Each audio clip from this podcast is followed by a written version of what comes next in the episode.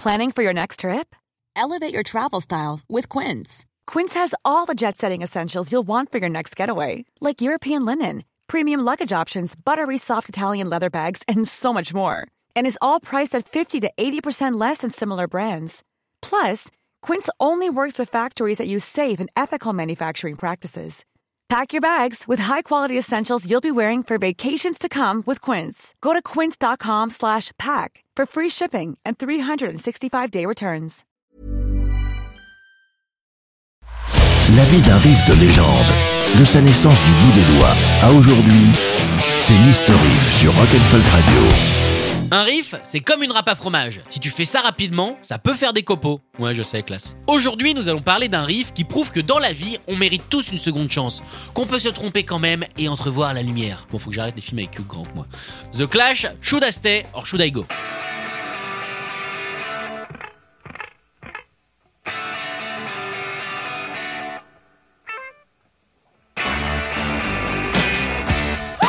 Sorti en mai 1982, Should I or Go est une des 11 chansons qui se trouvent sur le dernier album des Clash, Combat Rock. Pardon? Non, non, non, non. Alors là, pas du tout. Cut the Crap n'est pas un album des Clash. Bah, il n'y avait pas Mick Jones. Alors, ok, il y a peut-être marqué The Clash sur la pochette, mais si on se met à croire les pochettes, on va où? Hein? Bowie, c'est un chien peut-être? Non, bon, voilà. C'est pas un album des Clash. En plus de Should I or Go, on retrouve sur cet album Know You're Right, Straight to Hell ou encore Rock the Casbah.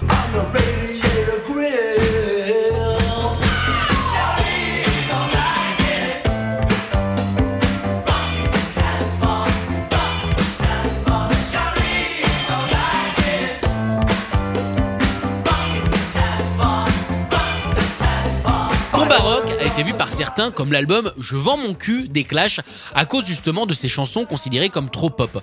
Le problème, c'est que si dès que tu vends, t'es vendu, ça devient compliqué quoi. C'est en tout cas l'album du Quatuor qui s'écoulera le mieux et surtout celui qui leur fera enfin gagner un peu d'argent parce que dans une volonté de rendre leur musique accessible à tous, le groupe Adjo a toujours fait des concessions sur ses propres royalties, notamment pour pouvoir mettre un triple album comme Sandinista au prix d'un album normal.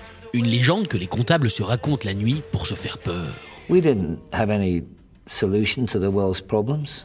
I mean, we were trying to grope in a socialist way towards some future where the world might be less of a miserable place than it is. But if Karl Marx was unable to, to, to do it, there's no way that four guitarists from London could do it.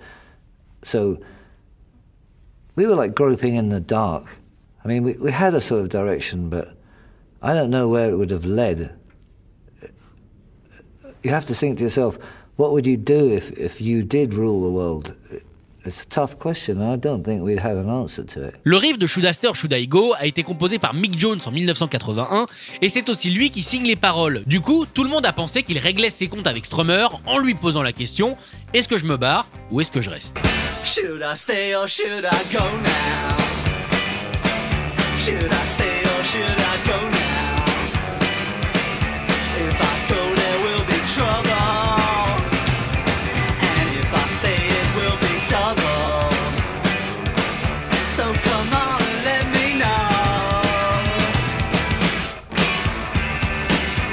A évidemment toujours démenti cette version. Pour lui, les paroles ne racontent rien en particulier et ne visent personne.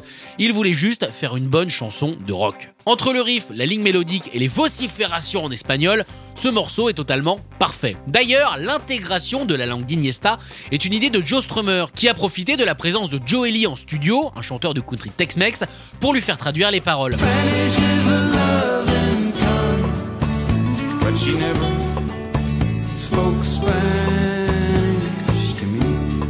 Ellie a même participé un petit peu plus que ça parce que c'est lui qui était à l'origine du fameux Split de Mick Jones.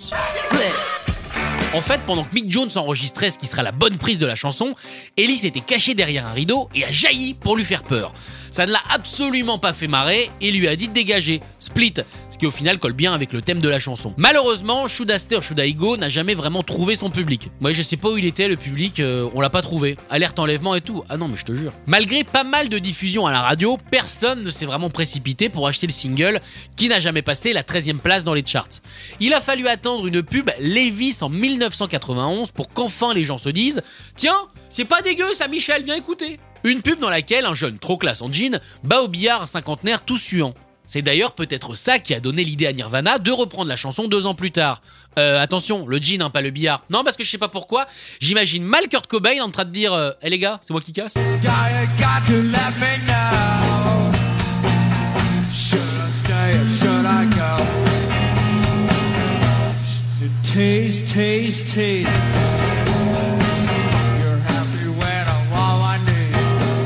Le morceau a également été plagié par le boys band One Direction, qui s'est dédouané en disant qu'aujourd'hui, c'est dur de trouver des riffs originaux. Non, parce qu'il existe trop de chansons. Oh là là.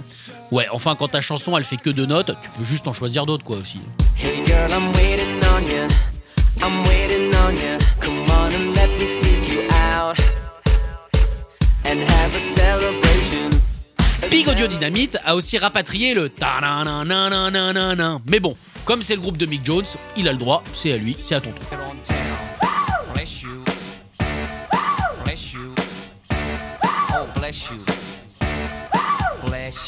Where are you going, my beautiful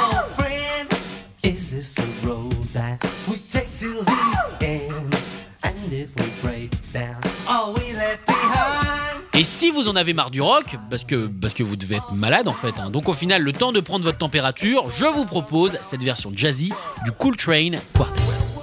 Darling, you gotta let me know.